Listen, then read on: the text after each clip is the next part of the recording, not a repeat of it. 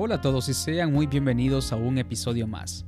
¿Te has preguntado alguna vez que si ahora que vivimos bajo la gracia, esto entonces implica que ya no debemos obedecer a la ley? ¿Cuál es la relación entre la gracia y la ley? ¿Se debe escoger una y rechazar la otra? ¿O van ambas de las manos para ayudarnos en nuestro caminar como seguidores de Cristo?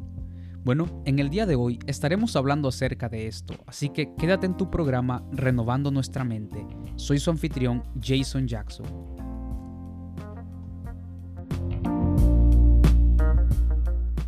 Quisiera comenzar con diciendo esto, que lamentablemente ciertas iglesias se encuentran en una disyuntiva doctrinal bastante profunda sobre lo que es la gracia y la ley.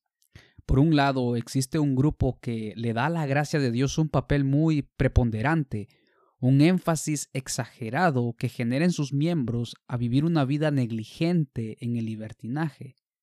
Es decir, que la santificación es una opción para ellos. Ellos se refugian en la gracia salvadora de la obra de Cristo mientras que sus vidas están en una inconsistencia con los mandamientos de Dios. Ellos llevan eh, esto lleva a algunos que se dicen ser seguidores de Jesús a declarar que pues son salvos mientras que viven como quieren. Como vimos en la introducción del programa hace unos meses atrás, eh, esto es lo que precisamente en, este canal, en, en, en Renovando nuestra mente, no estamos de acuerdo. Es decir, que es cierto que somos salvos por la obra de Cristo y vivimos bajo la gracia y que esto es un regalo de Dios. Eso no lo negamos, sin embargo, el decir que ahora eso me da la libertad, que la gracia de Dios me permite, me abre las puertas al vivir a mi manera, lo rechazamos por completo. Ese es un lado de la balanza.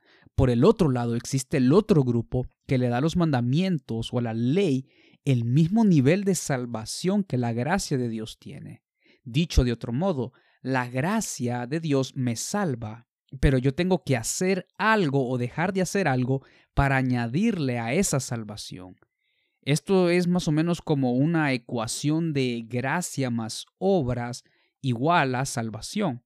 Eventualmente esto llevará o lleva a los miembros a ser personas legalistas. Toman las leyes de Dios y si las cumplen se sienten que están agradando a Dios y están siendo aceptados para ser salvos.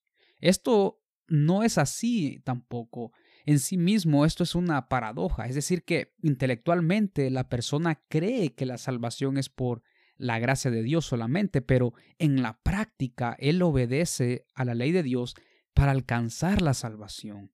El problema en, esto radica es que las personas se han inclinado mucho de un lado de la balanza.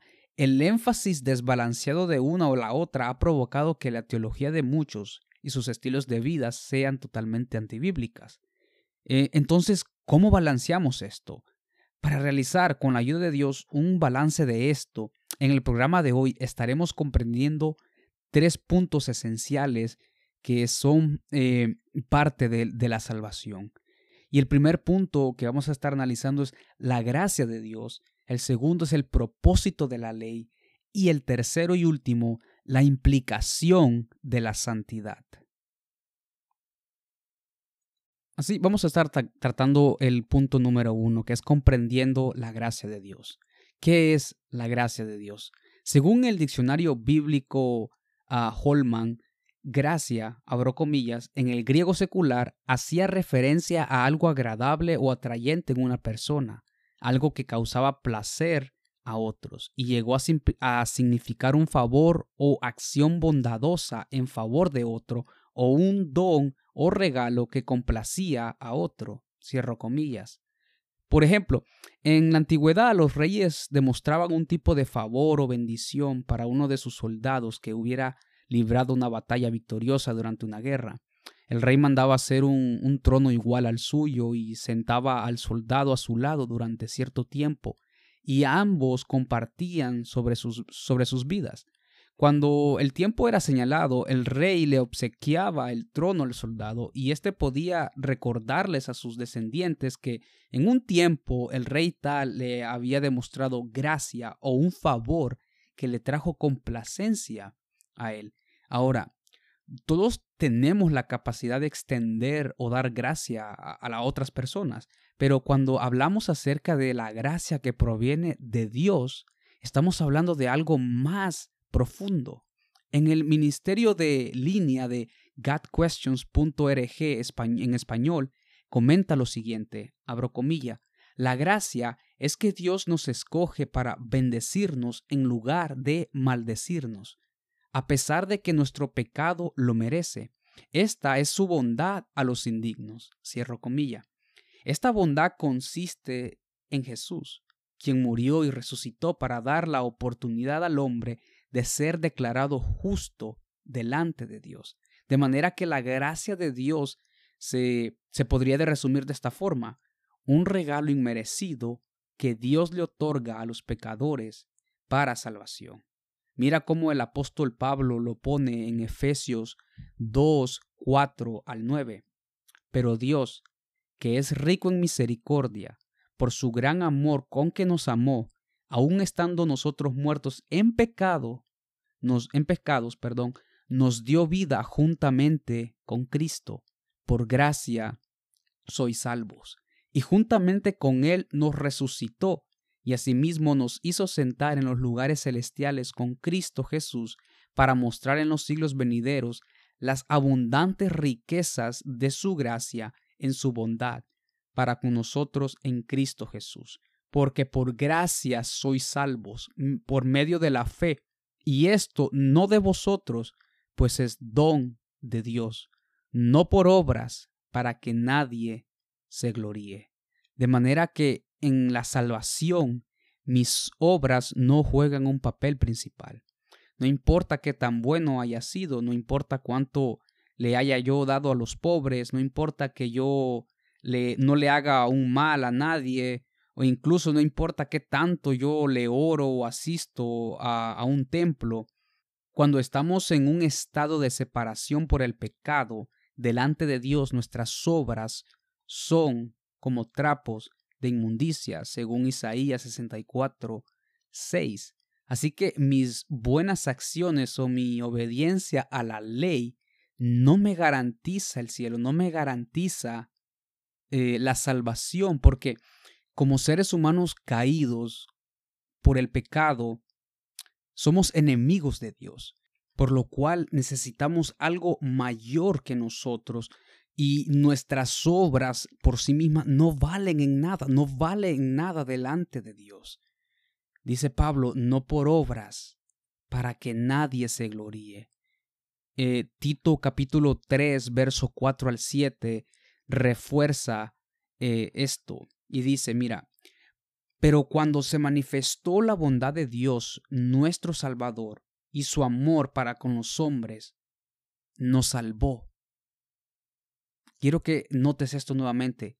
Cuando se manifestó la bondad de Dios nuestro Salvador y su amor para con los hombres, nos salvó, no por obras de justicia que nosotros hubiéramos hecho, sino por su misericordia, por el lavamiento de la regeneración y por la renovación en el Espíritu Santo, el cual derramó en nosotros abundantemente por Jesucristo nuestro Salvador, para que justificados por su gracia viniésemos a ser herederos conforme a la esperanza de la vida eterna.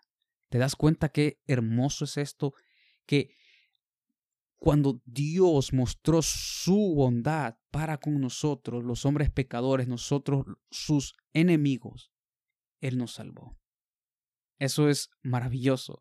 Nuevamente, pues las escrituras nos dicen que fue por la gracia de Dios que ahora podemos acercarnos a Él.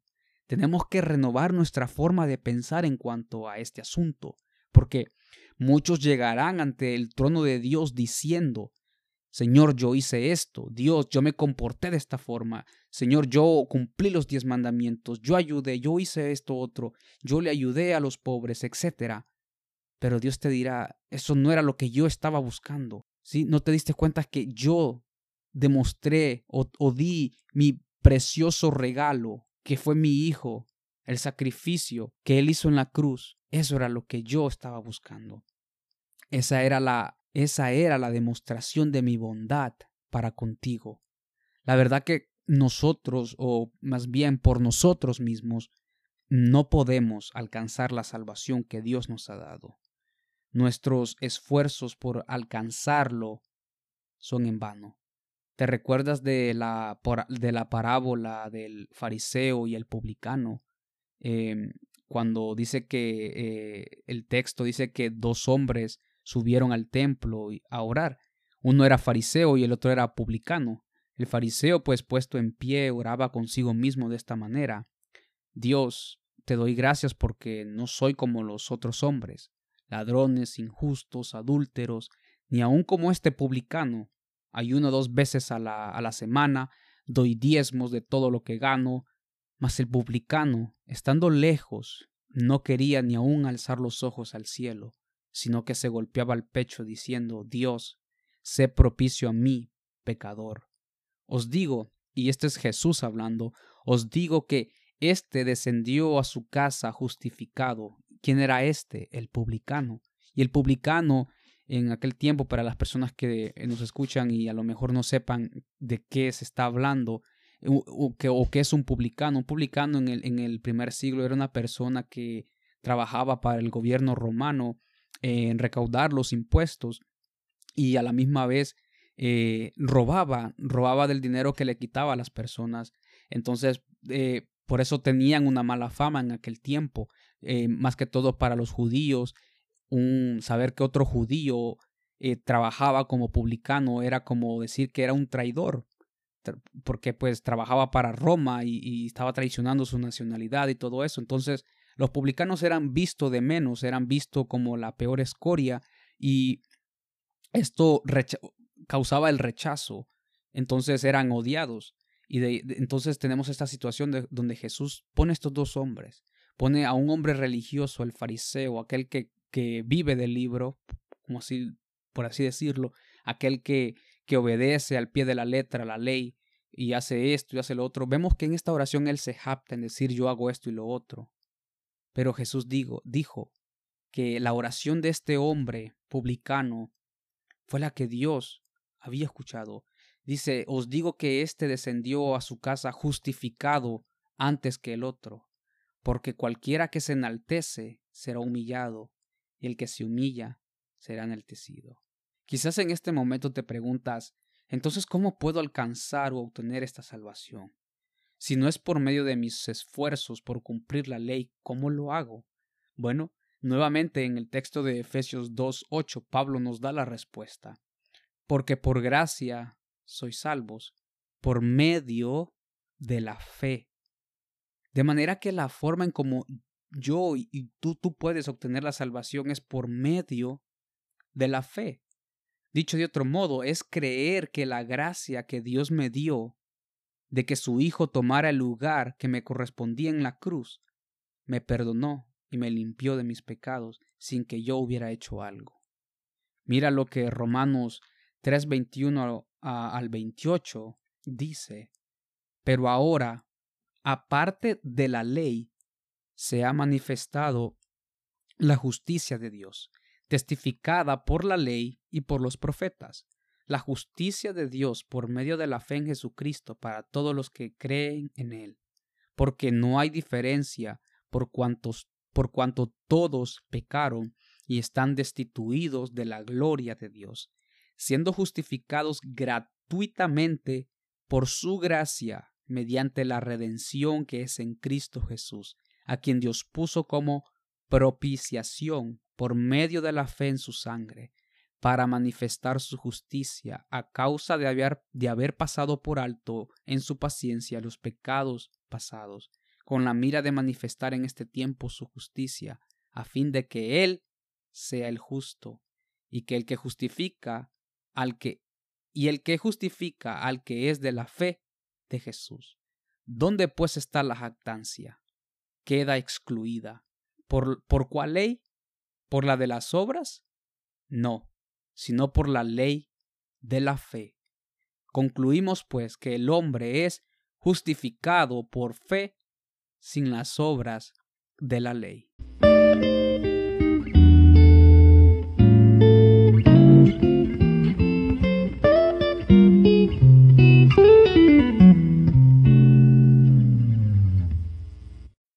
Ante todo lo expuesto previamente, algunas interrogantes se, se, levantan.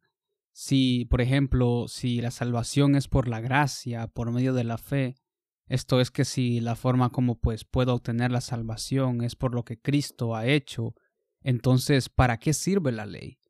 ¿Por qué Dios dio la ley si después iba a salvar al hombre por la muerte vicaria de Jesús? ¿Para qué sirve la ley?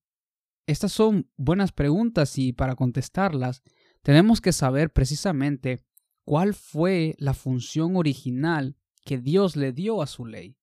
Y para esto estaremos analizando la carta a los Gálatas. En esta ocasión, si tenéis la oportunidad, te motivo a que tomes tu Biblia y estaremos analizando eh, el capítulo. Eh, y para comenzar, me gustaría que eh, explicar un poco acerca del contexto, la circunstancia por la cual Pablo les escribió a esta iglesia. Y el apóstol Pablo pues escribió esta carta a los miembros de la iglesia en Galacia porque ellos estaban aceptando un evangelio basado en obras. Y lo que sucedió fue que en esta comunidad existían judíos que se habían convertido al cristianismo.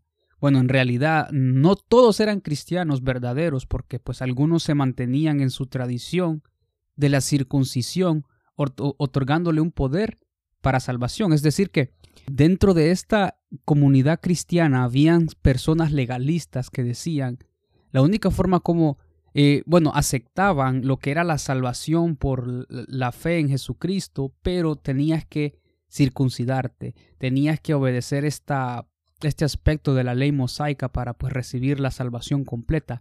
Si ves esto, es esta ecuación de la cual hablaba hace unos momentos sobre que aceptamos la, obra de Cristo, pero tengo que hacer algo, tengo que añadir un, un, peldaño de la, de la ley para ser salvo.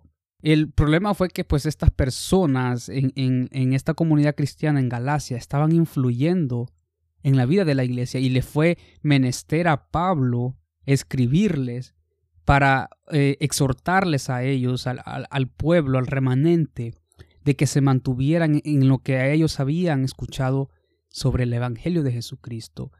Y pues la verdad que muchos estaban siguiendo esta forma barata del Evangelio. Por eso Pablo les escribió en el capítulo 1, versos 6 al 7. Mira lo que dice.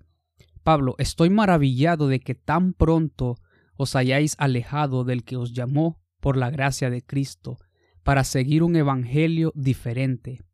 No que haya otros, sino que hay algunos que os perturban y quieren pervertir el Evangelio de Cristo. Con esto, Pablo comienza a decirles que pues el Evangelio que ellos habían escuchado era el que Cristo le había revelado y no este de que tenías que añadirle la circuncisión para ser salvo. Mira cómo dice en el mismo capítulo 1 del verso 11 al 12. Mas os hago saber, hermanos, que el Evangelio anunciado por mí no es según hombre, pues yo ni lo recibí ni lo aprendí de hombre alguno, sino por revelación de Jesucristo. Así que el pasaje que pues estaremos viendo en profundidad eh, o detalladamente es el capítulo 3.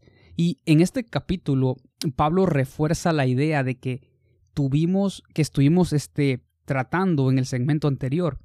Pablo le hace, le hace recordar a su audiencia que ellos habían recibido el Espíritu por medio de la fe.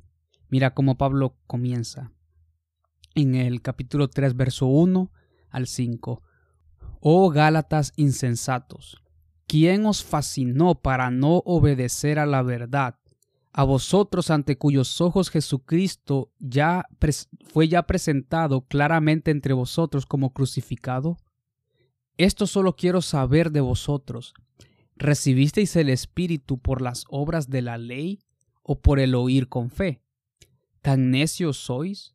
habiendo comenzado por el Espíritu, ahora vas a acabar por la carne? ¿Tantas cosas habéis padecido en vano? Si es que realmente fue en vano, aquel pues que os suministra el Espíritu y hace maravillas entre vosotros, ¿lo hace por las obras de la ley o por el oír con fe? Sí, quiero que notes la primera parte de este, de este texto, y es que Pablo les dice, ustedes eh, recibieron la salvación por la ayuda del Espíritu Santo. Mira, esto solo quiero saber de vosotros. ¿Recibisteis el Espíritu por las obras de la ley o por el oír con fe? Tan necios sois, habiendo comenzado por el Espíritu, ahora vais a acabar por la carne. Es decir, el Espíritu fue quien os comenzó la obra del nuevo nacimiento en ustedes. El Espíritu fue quien puso en ustedes ese deseo de querer ahora ser más como Jesús. Por ahí comenzaron, por la ayuda del Espíritu, pero ahora vas a acabar por tus propias fuerzas, vas a acabar por tu carne, vas a acabar por tus por tu esfuerzo.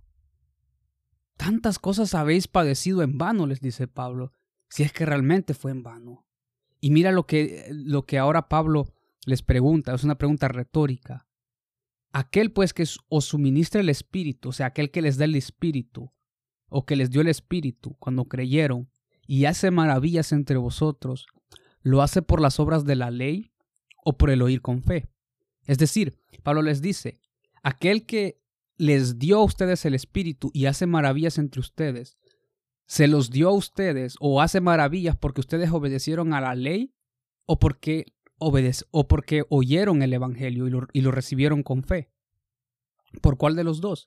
Y sabes, si tu respuesta es que, oh, no, fue por las obras de la ley, no, no, no tendría sentido porque los Gálatas eran gentiles, eran, es decir, que ellos no tenían conocimiento de la ley.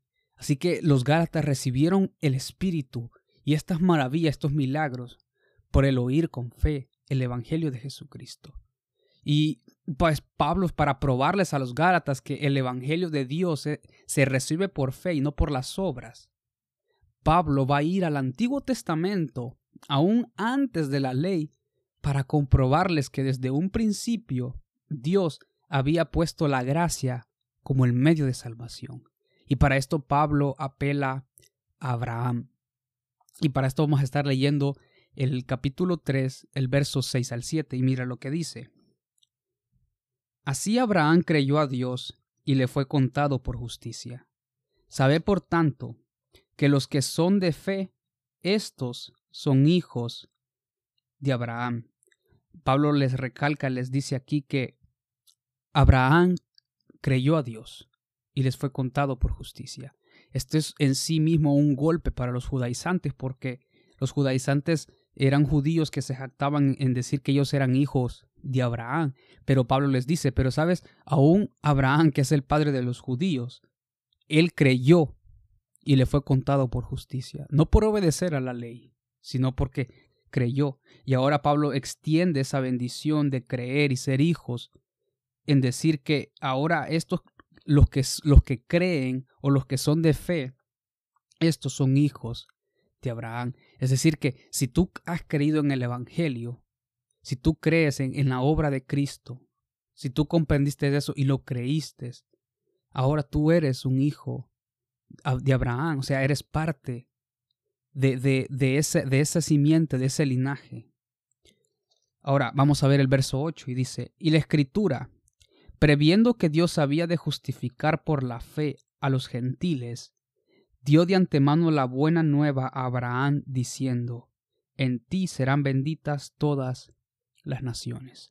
Es decir, que una promesa que Dios le había dado a Abraham era de que Dios lo iba a hacer un medio de, bendición para muchas gentes por medio de una simiente. Y vamos a ver más adelante quién fue esa simiente. Y esa bendición no solamente se iba a, extender a la familia de Abraham, sino que eventualmente iba a ser para todas las naciones. El 9, verso 9. De modo que los que de modo que los de la fe son bendecidos con el creyente Abraham. Es decir, si tú has creído en el Evangelio, eres una persona bendecida, una persona dichosa, una persona alegre. Y, compartes eso con Abraham, porque Abraham creyó y fue bendecido. Y de la misma manera todos aquellos que creen y son de fe, somos bendecidos. Y ahora quiero que notes en el verso 10 cómo Ahora Pablo va a contrastar eso con la ley. Es decir, él va a decir, pero los que se mantienen o los que dependen de la ley, estos lo opuesto a bendecidos son malditos. Mira cómo dice el verso 10. Porque todos los que dependen de las obras de la ley están bajo maldición, pues escrito está, maldito todo aquel que no permaneciere en todas las cosas escritas en el libro de la ley para hacerlas. Todo aquel que depende de la ley, todo aquel que se basa en, en las obras de la ley, ya sabe cuál es su destino. Sí, porque el obedecer la ley ya nos da a nosotros cuál es nuestro destino y esa es la maldición. ¿Por qué? ¿Por qué la maldición? Porque nadie es capaz de conseguirlo. Es decir, nadie es capaz de cumplir al pie de la letra la ley, la ley que Dios eh, le había dado a Moisés, la, la, ley mosaica. Y mira el verso, vamos a seguir en el verso 11. Y, y que por la ley ninguno se justifica para con Dios. Es evidente, porque el justo por la fe vivirá. Y esta es la maldición, de que las personas no pueden ser justificadas delante de Dios por medio de las obras de la ley, sino que dice, más el justo por la fe vivirá. Y este tipo de fe es la fe salvadora. Sí, y la maldición de depender de la ley es esa, de que no justifica, no te justifica delante de Dios. Y es precisamente ese el juicio que Dios traerá un día a este mundo, porque como seres humanos quebrantamos la ley de Dios, la pisoteamos y esto demanda de la justicia de Dios, demanda el castigo, demanda una retribución. Y nos dice, Pablo nos dice, la escritura nos dice que que es evidente que por las obras de la ley no vas a poder ser justificado, sino que es por medio de la fe. El verso 12. Y la ley no es de fe, sino que dice, el que hiciera estas cosas vivirá por ellas. Verso 13. Cristo nos redimió de la maldición de la ley, hecho por nosotros maldición, porque escrito está, maldito todo aquel que es colgado en un madero. Es decir, que para poder satisfacer eh, la justicia de Dios, alguien tiene que pagar. Sí, porque cuando cometemos un delito, tienes que pagar, tienes que pagar lo que, lo que has cometido. Es por, pongamos un ejemplo eh, cotidiano, si manejas y faltas eh, un stop o un alto, perdón, y, o pasas este límite de, de, velocidad y la policía te, te, te, encuentra violando eso, obviamente te van, vas a tener que pagar una multa. De igual forma, cada día estamos quebrantando la ley de Dios, por lo cual esto exige una retribución, eh, exige una multa de la cual tenemos que pagarla. Pero mira cómo lo que Pablo recalca, Cristo nos redimió de la maldición de la ley, hecho por nosotros maldición, es decir, Jesucristo mismo pagó ese precio, pagó el precio de esa multa a la cual le debíamos a Dios. Ahora el, verso 14, para que en Cristo Jesús la bendición de Abraham alcanzase a los gentiles, a fin de que por la fe recibiésemos la promesa del Espíritu. Sí, y esto vamos a lo mismo otra vez de, de lo anterior que la ley no puede justificarnos, la ley no puede eh, aplacar la ira de Dios. El cumplimiento de la ley no tiene esa capacidad. Y como no la tiene, por eso Cristo tuvo que venir al, al mundo, pagar por nosotros, para que la promesa o la bendición de Abraham alcanzase a todo el mundo. Ahora, vamos a analizar de los versos 15 al 18, pero para estos también vamos a tener que ir a, previamente tenemos que ir a Génesis capítulo 12 y eh, específicamente el versículo 2. Y vamos a ver de qué trataba esta promesa, cuál, en qué consistía la promesa que Dios le había dado a Abraham. Y esta es el verso 2 de Génesis 12. es Dios hablando. Y haré de ti una nación grande, y te bendeciré, y engrandeceré tu nombre, y serás bendición. Bendeciré a los que te bendijeren, y a los que te maldijeren, maldeciré, y serán benditas en ti todas las familias de la tierra. Esta fue la, la promesa inicial que Dios le dio a Abraham antes de que éste saliera de su tierra. Y por medio de, a través de eso, Abraham obedeció, salió de su tierra y vivió tantas experiencias con Dios, que después de al cabo de mucho tiempo, Dios nuevamente se le aparece o le habla a Abraham para ratificarle o confirmarle nuevamente este pacto, que después de que todo lo que Abraham pasó, Dios no se había olvidado de esta promesa que Dios le había hecho a Abraham. Entonces, para esto vamos a ir a Génesis, el capítulo 15. Y dice el verso 1 en adelante. Después de estas cosas, vino la palabra de Jehová a Abraham en visión, diciendo, No temas, Abraham, yo soy tu escudo, y tu galardón será sobremanera grande.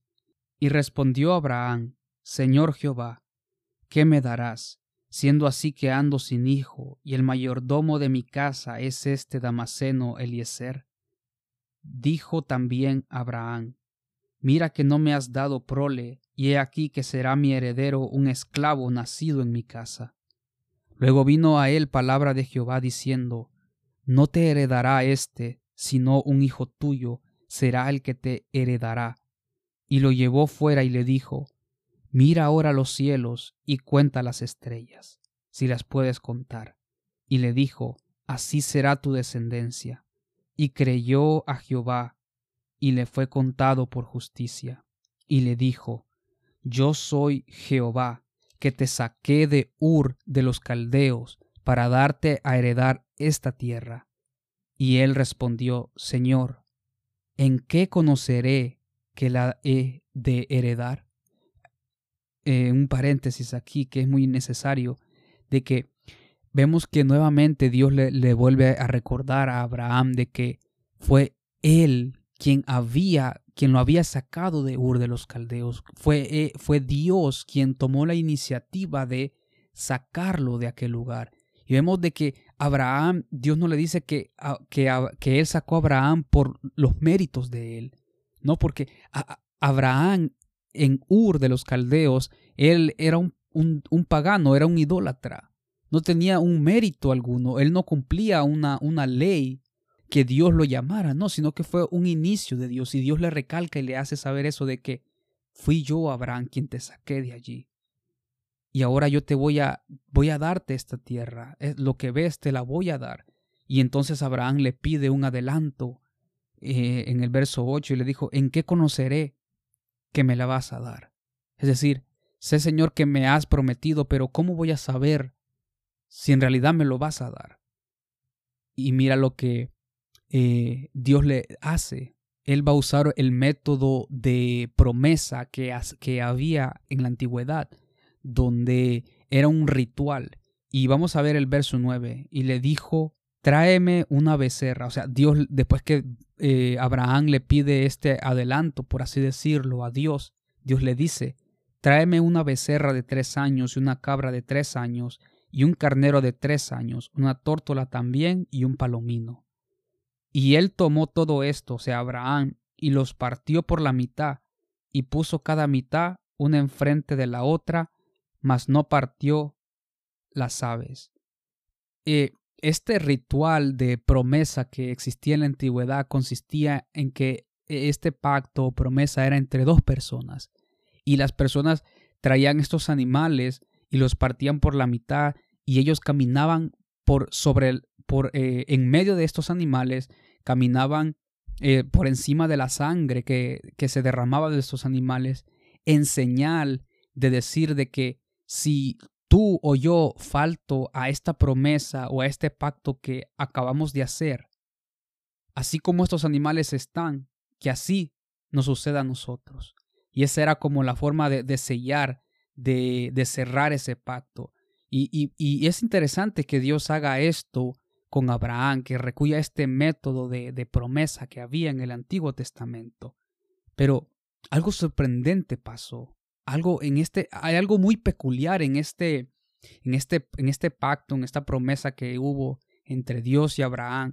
Mira el verso 11, dice, y descendían las aves, o sea, después de que Abraham había puesto, había cortado los animales y los había puesto sobre la tierra, el verso 11 dice, y descendían las aves de rapiña sobre los cuerpos muertos, y Abraham los ahuyentaba. Mas a la caída del sol sobrecogió el sueño Abraham, y he aquí que el temor de una grande oscuridad cayó sobre él. O sea, eh, después que Abraham hizo todo esto de, preparar el, escenario, de, sellar el pacto, por así decirlo, eh, las aves venían y querían comerse el cuerpo de los, de los, animales, obviamente. Entonces Abraham los ahuyentaba y de tanto de repetir esto, dice que cuando cayó eh, la calor o, la caída del sol, perdón, esto sobrecogió un sueño Abraham. O sea, imagínate estar ahuyentando casi todo el día a estas aves y con la calor del desierto, esto pues hizo que a Abraham se le, se le viniera un sueño profundo. Entonces, mira el 13. Entonces Jehová dijo a Abraham, ten, ten por cierto que tu descendencia morará en tierra ajena y será esclava allí y será oprimida cuatrocientos años. El 14. Mas también a la nación a la cual servirán juzgaré yo, y después de esto saldrán con gran riqueza. El 15. Y tú vendrás a tus padres en paz y serás sepultado en buena vejez. El 16. Y en la cuarta generación volverán acá, porque aún no ha llegado a su colmo la maldad del amorreo hasta aquí. El 17. Y sucedió que, puesto el sol y ya oscurecido, se veía un horno humeando y una antorcha de fuego que pasaba por entre los animales divididos. Quiero que hacer una pausa aquí. Todo esto todo esto Dios se lo dijo a Abraham mientras él dormía, mientras él, él se había quedado profundamente dormido. Todo esto Dios le dijo de que su pueblo iba, iba a ser cautivado, iba a ser llevado esclavo, pero que después de ahí Dios los iba a redimir y todo eso. Todo eso Dios se lo dijo en este sueño, en, en esta visión de donde Abraham, pues por la calor y, y el ahuyentar a las aves, se había quedado dormido. Pero dice que en la noche Abraham vio un fuego. Abraham se dio cuenta de algo. Mira el 17 otra vez. Y sucedió que puesto el sol y ya oscurecido se veía un horno humeando y una antorcha de fuego que pasaba entre los animales divididos. ¿Quiénes eran los que debían de haber, quiénes eran los que pasaban por en medio de estos animales para sellar el pacto, para sellar una promesa? Eran las dos personas que proponían la promesa, las dos personas que estaban de acuerdo en, cumplir esta promesa. Pero te das cuenta de que dice que, dice la Biblia que eh, Abraham vio que un fuego, un, como un remolino de fuego, se pasaba en medio de los animales. O sea, te das cuenta de que Dios, él mismo selló este pacto. No fue ni siquiera con Abraham, sino que Dios mismo selló el pacto, él mismo pasando por en medio de los animales. Cuando la costumbre era que eran las dos personas que tenían que pasar.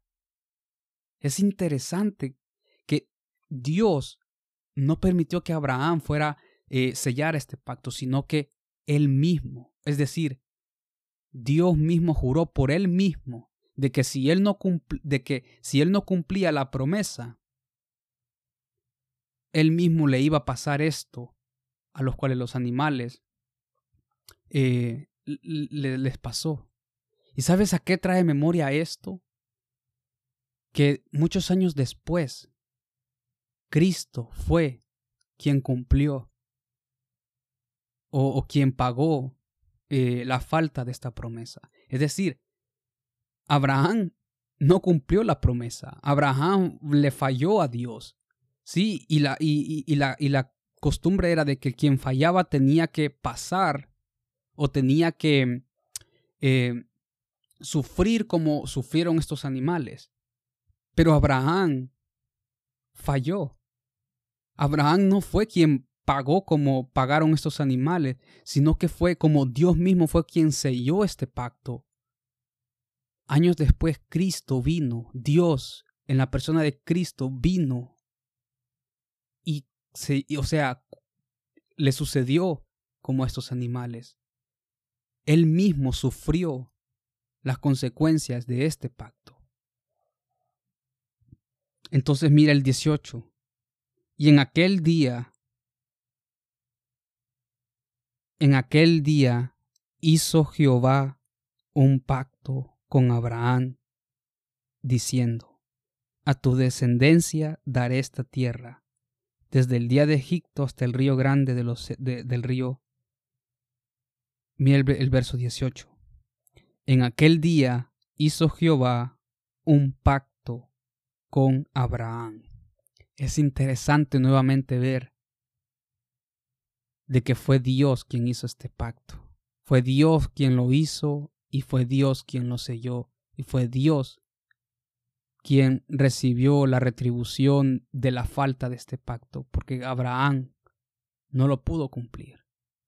Pero como fue Dios quien selló el pacto por sí mismo, fue el mismo quien sufrió las consecuencias de la falta de este, este pacto en la persona de Jesús. Ahora, siguiendo en Gálatas capítulo 3, el verso 15, Pablo hace referencia a este, a este evento que acabamos de analizar. Y mira lo que dice el verso 15, el mismo de Gálatas 3. Hermanos, hablo en términos humanos. Un pacto, aunque sea de hombre, una vez ratificado, nadie lo invalida ni le añade. Es decir, una vez que un pacto se sella, no puede venir un tercero a añadirle o a quitarle. Verso 16. Ahora bien, a Abraham fueron hechas las promesas, y a su simiente, no dice y a las simientes, como si hablase de muchos, sino como de uno, y a tu simiente, la cual es Cristo. ¿Te das cuenta? Pablo está haciendo, está haciendo referencia a lo que acabamos de leer anteriormente, donde dice que la promesa era Abraham de que por medio de la simiente de él iba a ser bendecidas todas las tierras, todas las naciones. Pero Pablo dice de que esta simiente no se refiere a en sí a, a todas las familias de Abraham, sino que se refiere a una simiente. Y esta simiente es Cristo.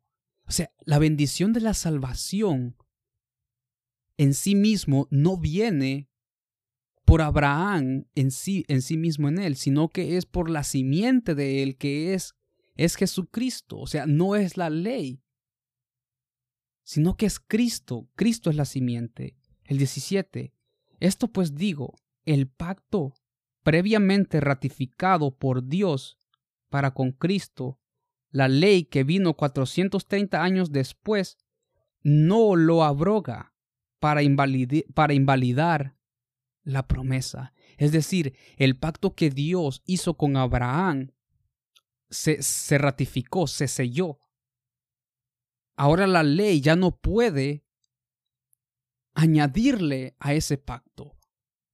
La ley no abroga la promesa ni la invalida.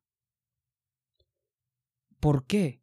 Y mira la respuesta del 18, porque si la herencia es por la ley, ya no es por la promesa, pero Dios la concedió a Abraham mediante la promesa. O sea, la salvación es por la promesa, no es por la fe. Sí, porque nuevamente, la promesa de Abraham fue de, ser de bendición a todas las naciones en recibir la salvación. Y esa fue una promesa. No fue por algo que tenías que hacer o cumplir una ley o dejar de hacer esto, dejar de hacer lo otro, sino que es por la promesa. Porque si es por la ley, la promesa ya no tiene validez. Pero gloria sea Cristo Jesús, que ahora sabemos que es por la gracia, es por la promesa. Y quizás te puedas estar preguntando, pero entonces, ¿puedo hacer lo que yo quiera? Entonces, la ley ya no sirve. La ley ya, ya no sirve para nada, desechémosla, botémosla. Cuidado. Mira el verso 19. Pablo sigue hablando. Entonces, ¿para qué sirve la ley? Y nos da la respuesta. Fue añadida a causa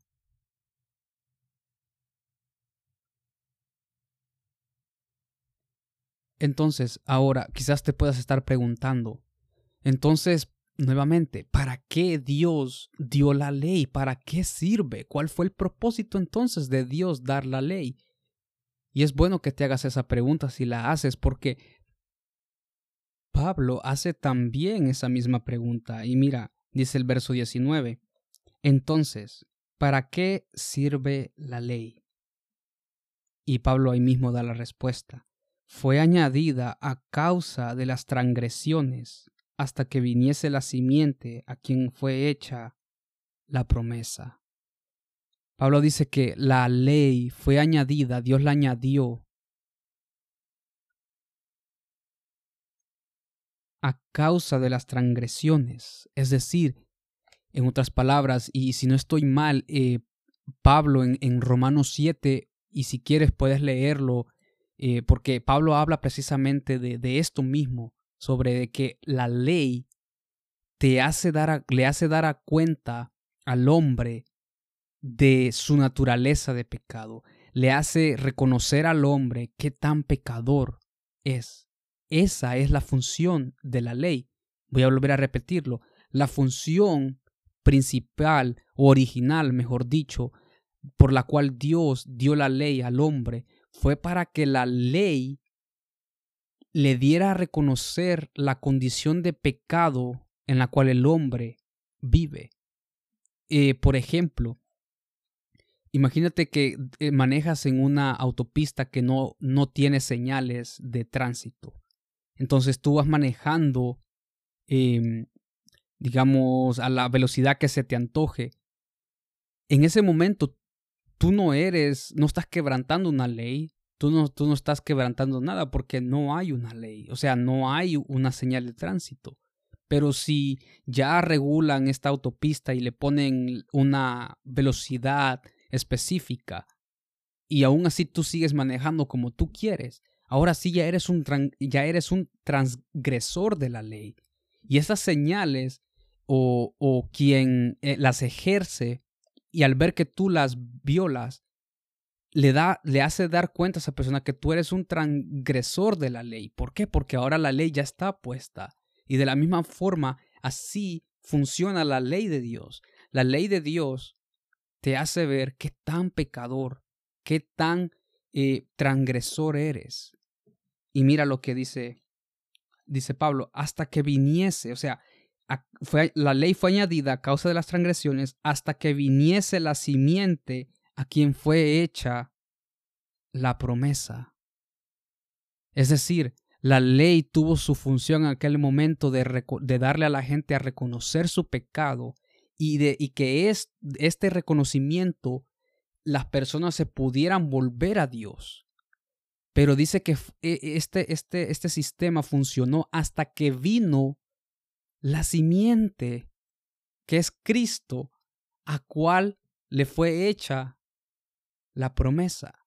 Sí, ahora nosotros no dependemos de la ley de Dios para volvernos a Cristo o para volvernos a Dios, sino que ahora nosotros dependemos de la gracia de Dios, dependemos de la gracia de Cristo para nosotros ahora podernos acercar o podernos eh, eh, retornar y volver a los brazos del Padre, lo cual es, es un regalo hermoso. Entonces Pablo hace nuevamente unas preguntas en el verso 21 y dice, luego, ¿la ley es, es contraria a las promesas de Dios? En ninguna manera, Porque si la ley dada pudiera vivificar, la justicia fuera verdaderamente por la ley. En otras palabras, Pablo recalca que la ley no tiene vida. La ley en sí misma no puede darte vida. Entonces, si vives una vida basada en la ley, en que tengo que cumplir esto, tengo que cumplir aquello, eso en sí mismo no te va a dar vida. ¿Y cómo es eso de que no me va a dar vida? Imagínate si quieres adoctrinar eh, a un niño a base de leyes y este, y este niño, este infante, no tiene el deseo, no tiene esa motivación en su corazón de realmente ser un buen niño. Imagínate que le di que, que quieres que tu hijo sea un buen, un buen ciudadano, sea una persona trabajadora. Y en lugar de, de, tratar de cambiarle eh, el corazón, su motivación, le, le exiges que tienes que, que seguir estas reglas, tienes que seguir esto, tienes que seguir lo otro externamente pueda que logres lo que quieres. Y externamente tu hijo va a ser, entre comillas, una persona trabajadora, una persona eh, que estudia, una persona que eh, sobresale externamente, pero en su interior no hay un deseo, no hay realmente esa, esa motivación de ser lo que tú esperas que él sea. Si lo adoctrinas de esa forma basado en una ley rígida, en una ley que se tiene que cumplir al pie de la letra.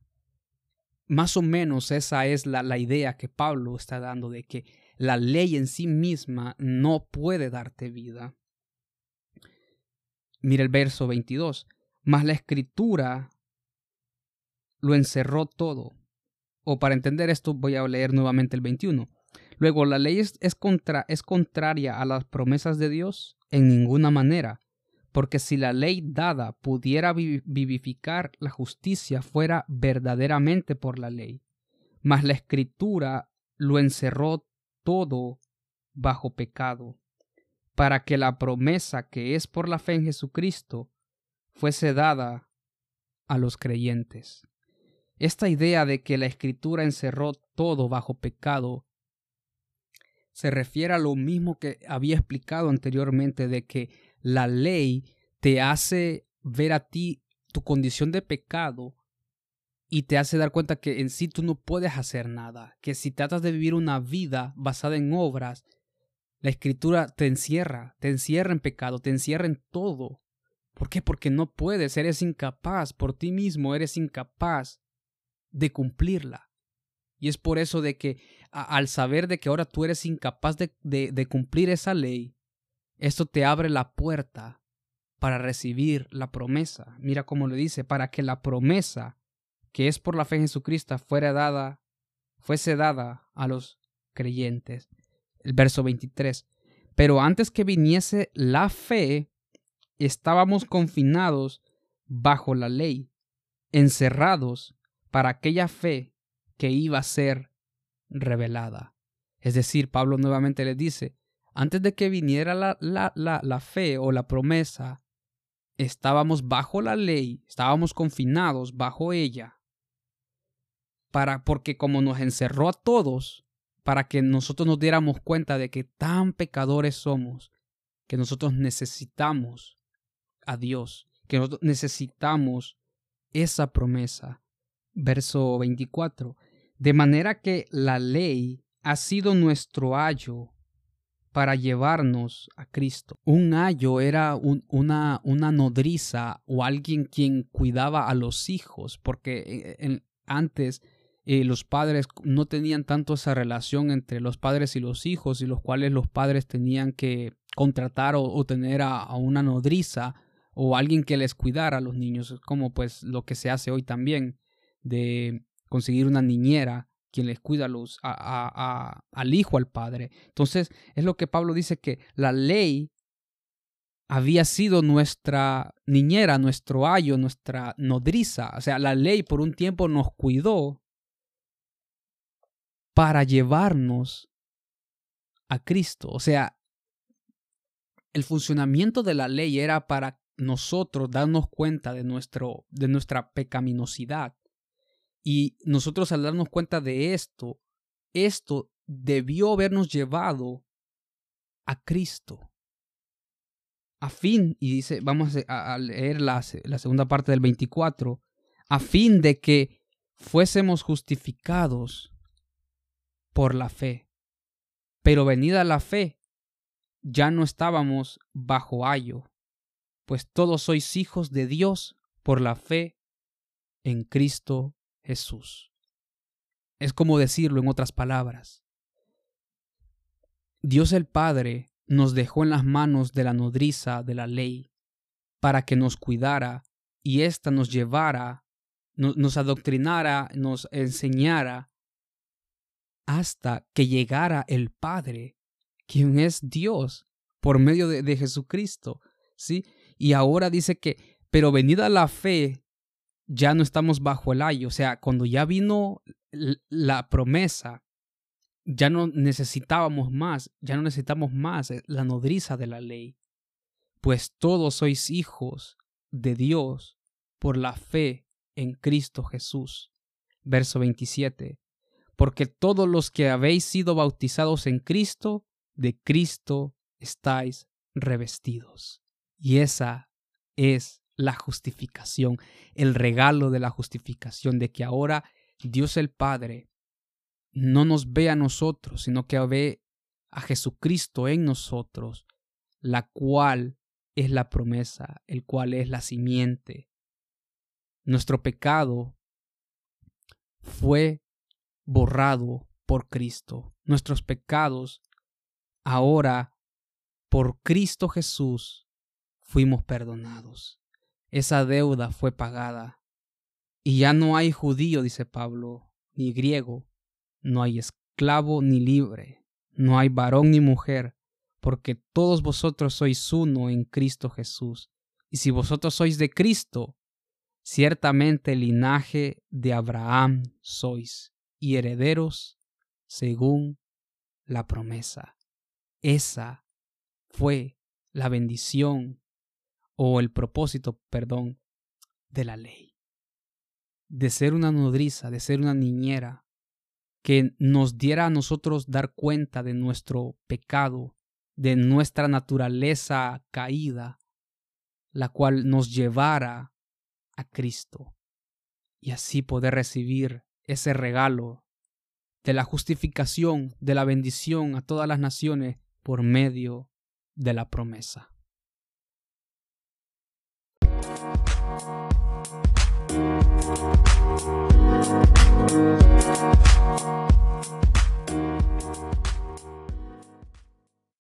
Después de haber comprendido qué es la gracia, que es un regalo inmerecido, es un regalo, una bondad que Dios le dio al hombre de ser salvo por medio de la fe en Jesucristo, en lo que Cristo ha hecho, y después de haber comprendido que cuál es el, o cuál fue el propósito de la ley, que era la de revelarnos lo, pecadores que somos y esta revelación nos llevara a nosotros a Cristo. Ahora ¿Cuál es la implicación de la santidad? O sea, ¿cuál es el papel que juega la santidad en todo esto? ¿Por qué tengo que yo santificarme? ¿Por qué tengo si ahora soy salvo en Cristo? Soy este libre en Cristo. Yo puedo hacer ahora lo que quiero. ¿Por qué tengo que santificarme si mi, salvación no depende de, de mis obras, no depende de lo que yo haga, sino que depende de lo de Cristo y yo ya he creído en Cristo? Bueno, la respuesta bíblica ante esto es clara y quizás la conclusión de muchos pueda ser que entonces yo puedo hacer lo que quiera. Sí, si mi salvación depende de la obra de Cristo y no de mis de mis hechos, entonces yo tengo la puerta abierta a hacer lo que quiera. Y la respuesta bíblica es lo, es lo contrario a todo eso. Y es por eso que vamos a estar comprendiendo tres aspectos de la santidad en este segmento. Y después de esto eh, estaré eh, dando una simplificación de la implicación de la santidad. Así que primeramente vamos a ver el aspecto, eh, el primer aspecto de, esta, de la santidad. Y la santidad, el primer aspecto es que hay una santidad posicional. Y, esto tiene que ver más con lo que hemos estado hablando en el primer segmento de que la gracia de Dios, la salvación. La santidad posicional es aquella que se me es otorgada a mí cuando estoy en Cristo.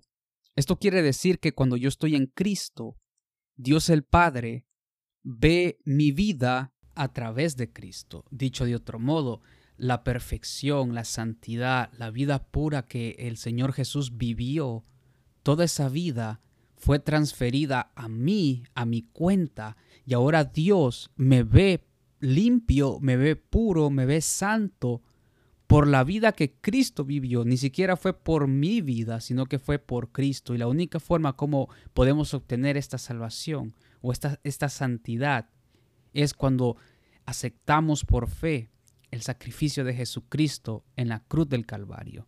Para darte un ejemplo de esto, em, vamos a leer un poco de Corintios, en la primera carta de Corintios, y para los que han leído Corintios, eh, sabemos de que la iglesia no tenía una buena fama.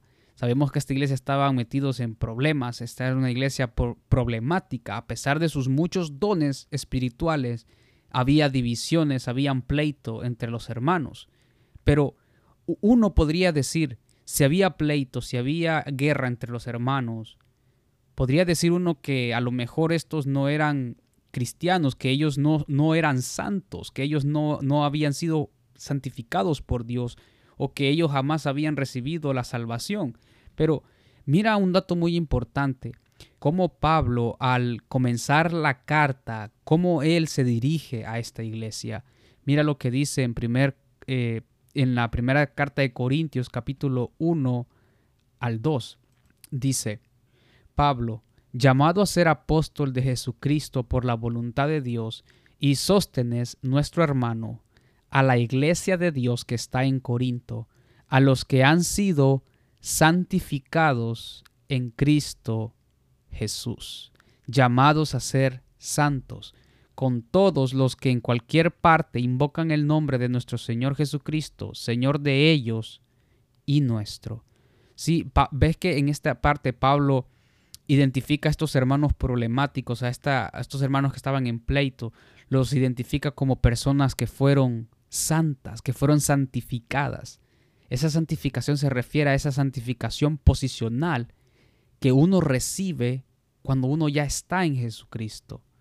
Ahora, si esta iglesia estaba metida en estos problemas, su deber como iglesia es vivir de acuerdo a su llamado, vivir de acuerdo a esa posición en la que ellos se encuentran en Cristo. Y esa posición es santificados. Ahora tienen que actuar, tienen que poner en práctica lo que es la santidad. Y eso nos lleva a nuestro segundo aspecto de la santidad. El segundo aspecto de la santidad es que existe una santidad progresiva o una santidad práctica. Es decir, que ahora que yo estoy en Cristo y ahora Cristo me ve de tal forma, ahora yo, yo soy una nueva criatura en Cristo, ahora, una vez que yo comprendo eso, ahora yo tengo que vivir una vida como tal. Tengo que santificarme cada día y convertirme en esa persona que yo ya soy en Cristo Jesús. Y además es en este aspecto donde cada día como creyentes estamos luchando una guerra espiritual. ¿Por qué? Porque cada día nuestro hombre interior se está levantando, nuestro hombre carnal se levanta y es por eso que nos encontramos en una guerra espiritual cada día. ¿Por qué? Porque nuestro enfoque como creyentes, nuestro objetivo como eh, seguidores de Jesús es convertirnos en la imagen de Cristo cada día. Es por eso que en la Biblia se nos habla de que tenemos que hacer morir las obras de la carne y vivir y, y, que resurjan las obras del Espíritu. Y estas obras del Espíritu son las características que hacían a Cristo quien Él era. Es decir, que estas características, cuando el mundo las vean, en vez de vernos quién somos nosotros, va a ver a Jesucristo reflejados en nosotros. Así que ese es el llamado a la santificación progresiva, la, santificación práctica. En otras palabras, practica o, conviértete en lo que tú ya eres en Cristo Jesús. Y mira ciertos pasajes aquí en ah, Romanos y, y, te vas a identificar con este pasaje, si escuchaste el primer episodio, dice Romanos 12, 1 en adelante. Así, así que hermanos, os ruego por las misericordias de Dios que presentéis vuestros cuerpos en sacrificio vivo, santo, agradable a Dios, que es vuestro culto racional. No os conforméis a este siglo, sino transformaos por medio de la renovación de vuestro entendimiento, para que comprobéis cuál sea la buena voluntad de Dios, agradable y perfecta. Si Pablo en este pasaje, después, después de haberle dicho a los romanos todas las bendiciones que ellos habían recibido en Cristo, quienes ellos eran en Cristo, ahora Pablo les dice, os ruego que presenten sus cuerpos como un sacrificio vivo. Gálatas capítulo 5, verso 16. Digo pues, andad en el Espíritu y no satisfagáis los deseos de la carne, porque el deseo de la carne es contra el Espíritu y, el y del Espíritu es contra la carne, y estos se oponen entre sí, para que no hagáis lo que quisiereis. Efesios 4.1 eh, en adelante. Yo pues preso en el, en el Señor, os ruego que andéis como es digno de la vocación con que fuisteis llamado. ¿Y cuál es esa vocación? Que andemos con toda humildad y mansedumbre, soportándonos con paciencia los unos a los otros en amor, solícitos en guardar la unidad del Espíritu en el vínculo de la paz, un cuerpo, un espíritu, como fuisteis también llamados en una misma esperanza de vuestra vocación. Eh, Filipenses capítulo eh, déjame ver, capítulo 2, verso 12 en adelante. Por tanto, amados míos, como siempre habéis obedecido, no como en mi presencia solamente, sino mucho más ahora en mi ausencia, ocupaos en vuestra salvación con temor y temblor, porque Dios es el que en, vosotros produce así el querer como el hacer por su buena voluntad. Sí, en este pasaje Pablo nos llama a, no ser apáticos, a no tener una posición estática en decir, ahora yo soy cristiano, yo ya creo en Cristo, por lo cual la santidad no vale para mí, yo no tengo que por qué, por yo santificarme, no tengo por qué yo hacer morir las obras de la carne, no tengo yo por qué eh, sufrir o, o luchar en esta guerra espiritual, no tengo por qué, no. Pablo les dice, ocúpense en su salvación, ¿Por qué? Porque ese es el llamado ahora como creyentes a ocuparnos, a vivir lo que nosotros ya somos en Cristo Jesús. Mira Colosenses capítulo 3, verso 1 en adelante. Ah, perdón, capítulo, verso 5 en adelante, perdón. Dice, haced morir pues lo terrenal en vosotros, fornicación, impureza, pasiones desordenadas, malos deseos y avaricia, que es idolatría, cosas por las cuales la ira de Dios viene sobre los hijos de desobediencia, en las cuales vosotros también anduvisteis en otro tiempo cuando vivíais en ella. Pero ahora dejad también vosotros todas estas cosas, ira, enojo, malicia, blasfemia, palabras deshonestas de vuestra boca, no mintáis los unos a los otros, habiéndoos despojados del viejo hombre con sus hechos. También eh, Primera de Tesalonicenses 4, 1 en adelante. Por lo demás, hermanos, os rogamos y exhortamos en el Señor Jesús que de la manera que aprendisteis de nosotros, como os conviene conduciros y agradar a Dios, así abundéis más y más porque ya sabéis qué instrucciones os dimos por el Señor Jesús, pues la voluntad de Dios es vuestra santificación. Tan claro como el agua no puede estar. La voluntad de Dios es nuestra santificación y este es el aspecto de la y esta santificación es, es esa progresiva, es ese aspecto. Ahora, Santiago, Santiago habla acerca de esto de que una fe sin obras es muerta. Es decir, de que si tú dices que tú eres cristiano, que tú eres un seguidor de Jesús, pero no vives como tal, o sea, no reflejas a Cristo en tu vida, no reflejas lo que tú ya eres en Cristo Jesús, tu fe es muerta, tu fe no es real. Mira cómo Santiago lo pone. Eh, Santiago capítulo 2, verso 14 en adelante. Hermanos míos, ¿de qué me aprovechará si alguno dice que tiene fe y no tiene obras? ¿Podrá la fe salvarle? Si un hermano o una hermana están desnudos y tienen necesidad del mantenimiento de cada día, y alguno de vosotros le dice, Id en paz, calentaos y saciaos, pero no le dais las cosas que son necesarias para el cuerpo, ¿de qué aprovecha? Así también la fe, si no tiene obras, es muerta en sí misma. Pero alguno dirá, tú tienes fe y yo tengo obras. Muéstrame tu fe sin tus obras, y yo te mostraré mi fe por mis obras. ¿Tú crees que Dios es uno? Bien haces. Todos los demonios creen y tiemblan. Mas, ¿quieres saber, hombre vano, que la fe sin obras es muerta? ¿No fue justificado por las obras Abraham nuestro padre cuando ofreció a su hijo Isaac sobre el altar?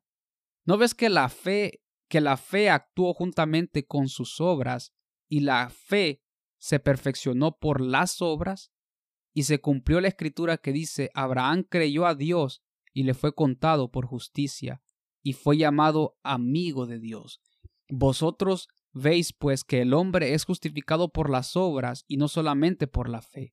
Asimismo también Raab la ramera no fue justificada por obras cuando recibió a los mensajeros y los envió por otro camino, porque como el cuerpo sin espíritu está muerto, así también la fe sin obras está muerta. En este pasaje quizás algunos, algunos dirán, pero te acabas de dar cuenta que hay una contradicción ahí, porque en los segmentos anteriores vimos de que la, la justificación es por la fe, pero ahora estamos, estamos escuchando de que se nos dice que la justificación es por las obras. No, no hay, eh, eh, esta es aparentemente una contradicción, pero cuando analizas bien el texto, lo que Santiago, a la luz de toda la Biblia, Santiago lo que está haciendo es, es decir, que la fe va acompañada juntamente con las obras. Es decir, que tú no puedes separar la fe de las obras.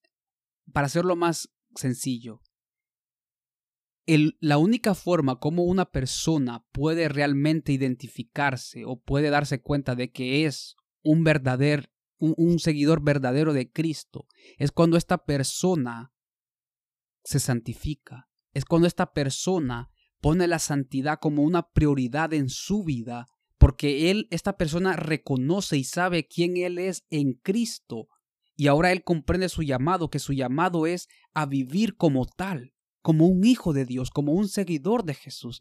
Y eso es lo que, en resumidas cuentas, Santiago está haciendo aquí. Santiago les está diciendo que la fe va acompañada de las obras. O, sea, las obras son las evidencias de que ahora yo estoy en Cristo. Lo que yo hago, mi santificación, mis obras, son una evidencia de que yo acepté a Cristo, de que yo ahora soy un hijo de Dios.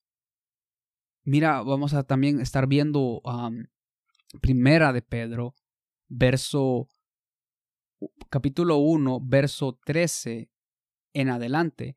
Pero antes de esto, eh, Pedro está hablando acerca de la esperanza viva que ahora tenemos en Cristo Jesús. Y ahora Él les va a hablar acerca de la santidad progresiva o la santidad práctica. Mira el verso 13. Eh, Por tanto, ceñid los lomos de vuestro entendimiento, sed sobrios y esperad por completo en la gracia que os traerá cuando Jesucristo sea manifestado, como hijos obedientes. No os conforméis a los deseos que antes teníais estando en vuestra ignorancia, sino como aquel que os llamó es santo, sed también vosotros santo en toda vuestra manera de vivir, porque escrito está, sed santos porque yo soy santo, y si invocáis por Padre aquel que sin acepción de personas juzga según la obra de cada uno, conducíos en temor todo el tiempo de vuestra peregrinación. Así que esa es la santidad progresiva. Sí, la santidad es aquella la cual yo cada día me esfuerzo, la que me cuesta vivir, la, la, la cual yo me voy despojando de mi, de mi, de mi hombre interior eh, viejo y me voy revistiendo en la nueva vestidura que Cristo me ha dado. en lo que Cristo me ha depositado, ¿sí? Entonces, hemos visto lo que es la santidad posicional, la santidad progresiva, pero hay un tercer aspecto de la santidad y esta es la santidad final o la santidad ah, perfecta o la glorificación. Y este estado o este aspecto de la santidad es aquella a la cual yo llegaré a ser un día cuando Cristo venga por su iglesia o si yo muero cuando yo sea cuando yo sea resucitado y glorificado en Cristo Jesús. O sea, es decir que que que en la santidad final o la santidad perfecta yo voy a convertirme en aquella en aquello que yo ya soy en Cristo. Es donde ahora mi vida va a ser como la de Cristo completamente, porque en, esta, en este mundo, en esta, mientras vivamos en esta tierra, en la santidad progresiva, nosotros, nuestro objetivo es hacer morir el pecado cada día en nuestras vidas y ser como Jesús. Pero mientras vivamos en esta tierra, no vamos a poder vivir una santidad perfecta, no vamos a poder vivir una vida perfecta, sino hasta la glorificación, el día de la venida de nuestro Señor Jesucristo o o cuando o si morimos, pues seamos resucitados de entre los muertos. En ese, en ese día vamos a, a experimentar la santidad completa, donde vamos a ser como Cristo. Y es aquí donde Pablo dice de que el que comenzó en vosotros la buena obra la perfeccionará hasta el día del Señor Jesucristo. Y así que esos son los tres aspectos de la santidad. Eso, eso es la, lo que ahora nosotros debemos de entender, cuál es la implicación entonces de yo haber comprendido qué es la, la, la gracia de Dios, haber comprendido cuál fue el propósito de la ley. Con todo esto ahora yo tengo que saber, o sea, esto es la santidad y ahora esto es lo que implica, esto es lo que ahora yo tengo que hacer de hoy en adelante. De manera que la santidad es una evidencia de yo haber comprendido la gracia de Dios, haberla aceptado. Voy a volver a repetir eso. La santidad o la implicación de ella es que yo me cada día me santifico porque yo ya porque yo ya comprendí quién soy en Cristo y yo quiero ser lo que yo ya soy en Cristo. Así que la santidad es una evidencia de que yo soy salvo. La santidad es una evidencia de que yo soy hijo de Dios, de que ahora pertenezco a la familia real del Dios Todopoderoso, no basado en mis obras, sino basado en el regalo, en la promesa, en la gracia de Dios mostrada en Cristo. Así que bendito sea el Padre de nuestro Señor Jesucristo. Bendito sea Dios por ese regalo de la salvación.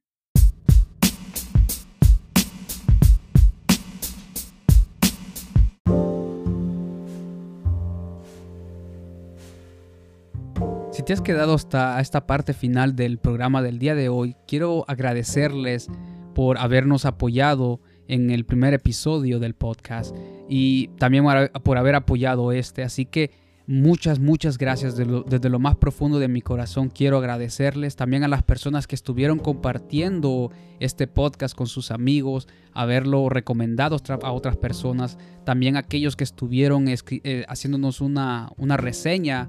Este, muchas gracias, se les agradece la verdad.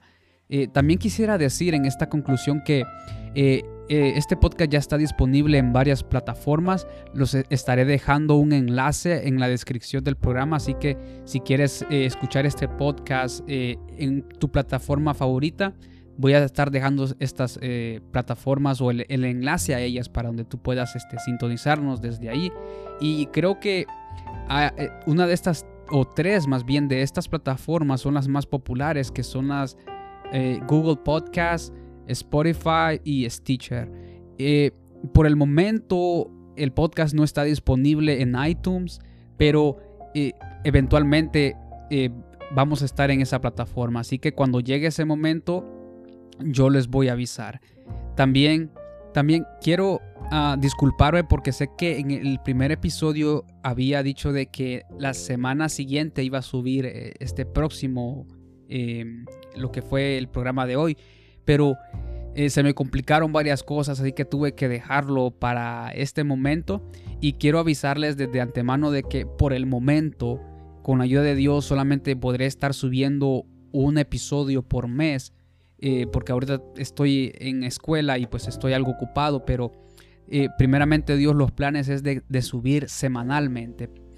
Quizás suba un, programa semanal, o sea, es decir, quizás suba en una semana suba un programa y quizás la, la semana siguiente suba otro.